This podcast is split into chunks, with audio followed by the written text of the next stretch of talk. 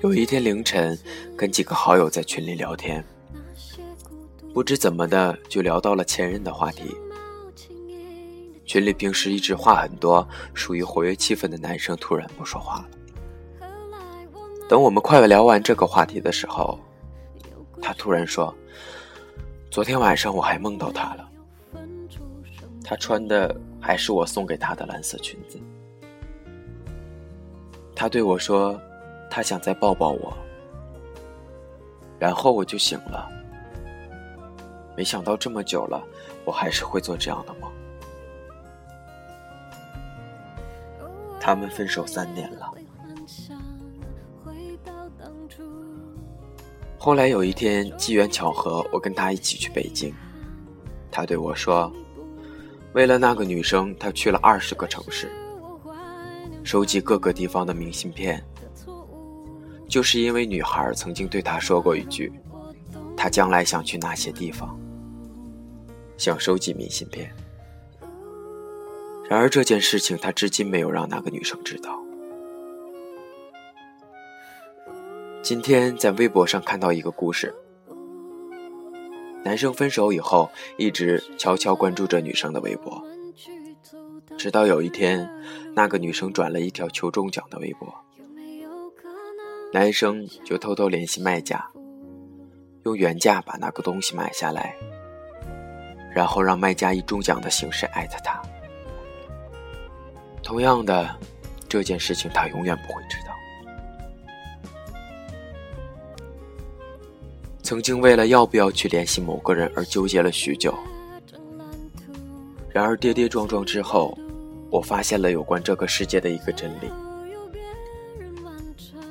那就是，也许很多事情是可以挽回的，比如金钱，比如昨天落下的工作，但是不能挽回的事情更多，比如时光，比如你们双方彼此之间的感觉。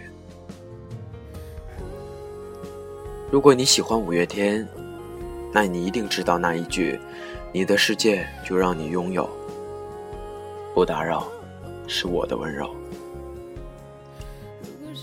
曾经和某人约定，如果有一天我们分开了，就一定要听听这首歌，然后约好不打扰对方。当时半开玩笑的两个天真少年，一定没想到有一天，这句话变成了现实。那时总是说分手后祝福对方幸福。是天下最愚蠢的事情的傻傻少年，一定没想到，到事情发生在自己身上的时候，自己也不聪明。千万句想要对他说的话，不过最后变成变，不过最后变成了一句“不打扰”，是我的温柔。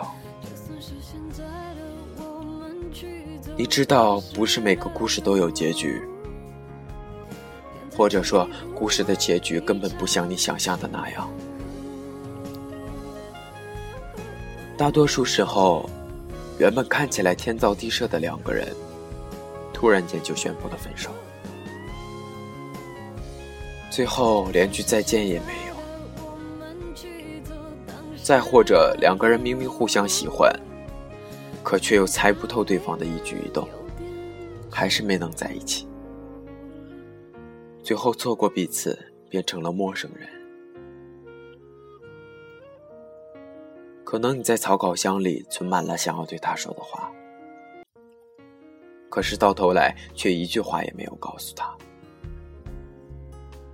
有的时候你也想问，怎么就变成了现在这个样子呢？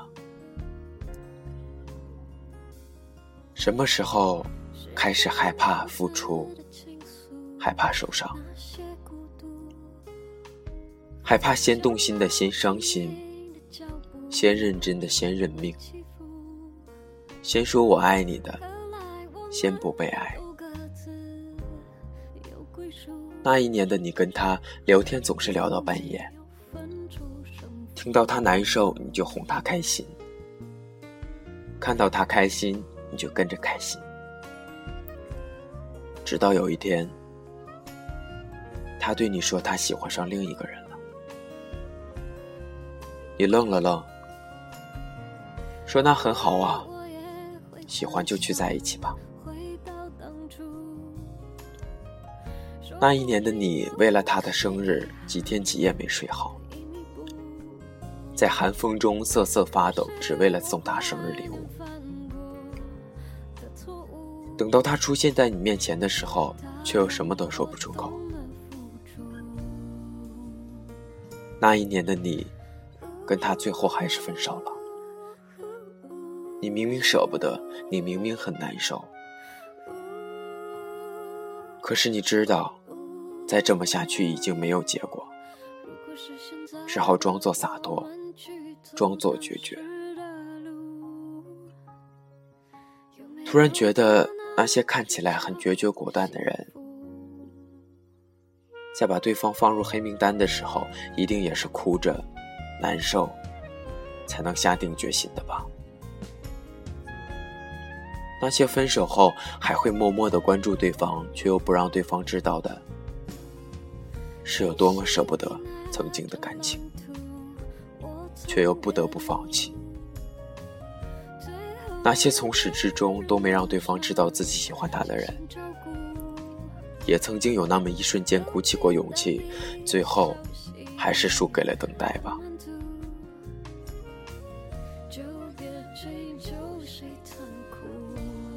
会分开，或者是没能在一起。不是因为你不好、不可爱、不够聪明，也不是你做错了什么。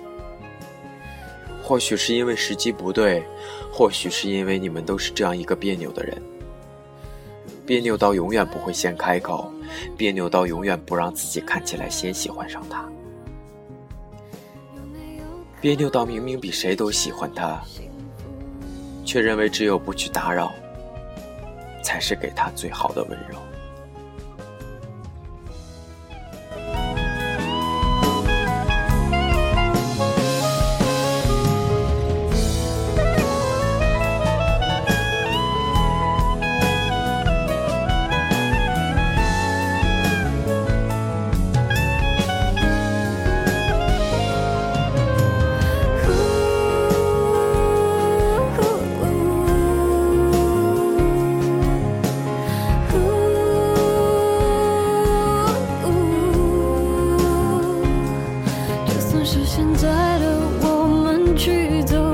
是